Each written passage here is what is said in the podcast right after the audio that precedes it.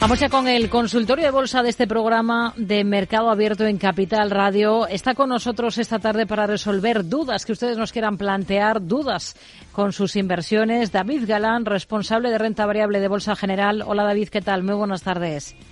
Hola, ¿qué tal, Rocío? Muy buenas tardes. Un placer estar un martes más en Capital Radio. Bueno, hemos visto una jornada en la que ha regresado a cotización el principal mercado del mundo, el estadounidense, ayer festivo. Hoy, pues tenemos al otro lado del Atlántico tono negativo. El peor comportamiento es para el Nasdaq porque registra caídas del entorno del 1,5%. Y aquí en Europa, lo mejor lo hemos visto en la bolsa española, en un IBEX 35 que vuelve sobre la cota de los 10.000 puntos y en el que hemos encontrado pues algunos movimientos bastante llamativos. Eh, por ejemplo, eh, y si le parece comenzamos por ahí, eh, el que hemos visto en compañías como Enagas ha presentado resultados.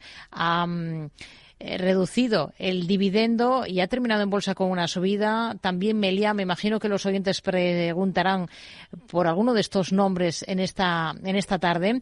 Vistazo primero general a, algo llamativo en los índices con respecto a la semana anterior o sigue, todo sigue igual, David.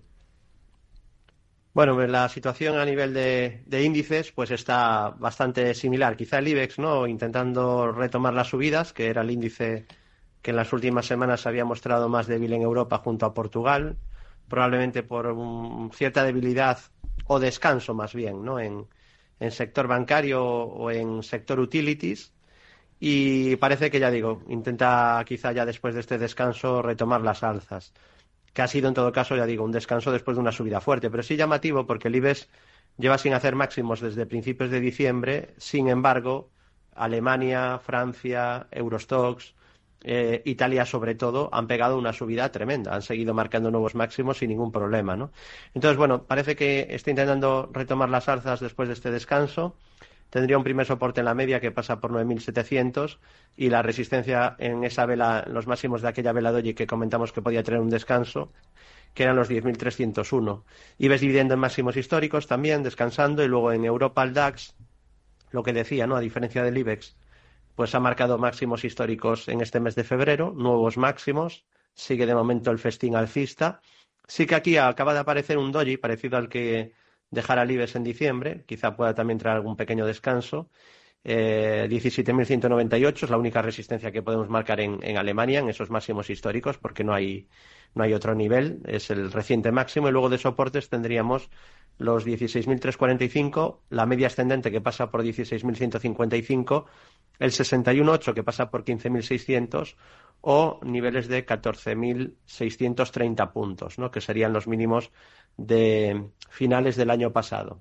Y luego tenemos en la bolsa americana, principal bolsa del mundo, al Dow Jones, pues descansando un poquito en zona de máximos históricos, con varios objetivos alcistas activados, sin ninguna señal de giro, y con primer soporte en la media que pasa por 35.800 y en el mínimo anterior que es 32.327.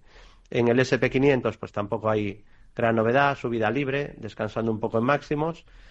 Pequeño obstáculo quizá en esos máximos históricos que dejó en 5.048 y luego tendríamos soporte en la media 200 que pasa por 4.580, en el mínimo de octubre en 4.103 o en el nivel lesivo de la última subida, el 68, pasaría por 4.460.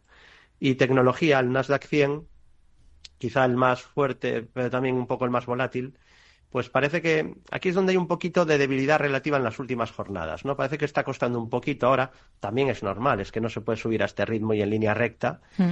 pero ya digo, hay cierto riesgo de algún descanso, va a influir muchísimo obviamente los resultados de Nvidia de esta semana, es lo que va a mover al Nasdaq en los próximos días, y tiene un primer soporte en la media que pasa por 16.000, Luego tendríamos los 16.249 que tiene ahí un cierto mínimo y sobre todo el mínimo de octubre 14.058. No hay señales de giro, también apuntan más subidas a medio largo plazo, pero ya digo, después de una subida tan, tan vertical, tan brutal, que espero que no, se hayan perdido demasiados inversores por temas de, datos Mac, todo esto, el ruido, eh, pues tampoco le vendría mal un descanso. ¿no? Y reiterar, quizá que el índice a vigilar sigue siendo el Russell 2000, en Estados Unidos porque es el que quedó más rezagado, es donde es un buen reflejo de la amplitud, que ha habido un daño de la amplitud importante en los últimos dos años, donde Es cierto que muchos sectores específicos, muchos, y también muchas acciones grandes, no solo siete, como creo que nos pretendían eh, pues decir los permavir, sí ha calado, eh, ha calado en parte de las personas que no siguen datos, mm. de que solo suben siete valores, pero sin, sin eso ser cierto tampoco han subido todos los valores, ¿no? Ha habido problemas de amplitud entre acciones pequeñas y parece que ha mejorado el aspecto técnico del Russell 2000 activando un rectángulo objetivo 2410.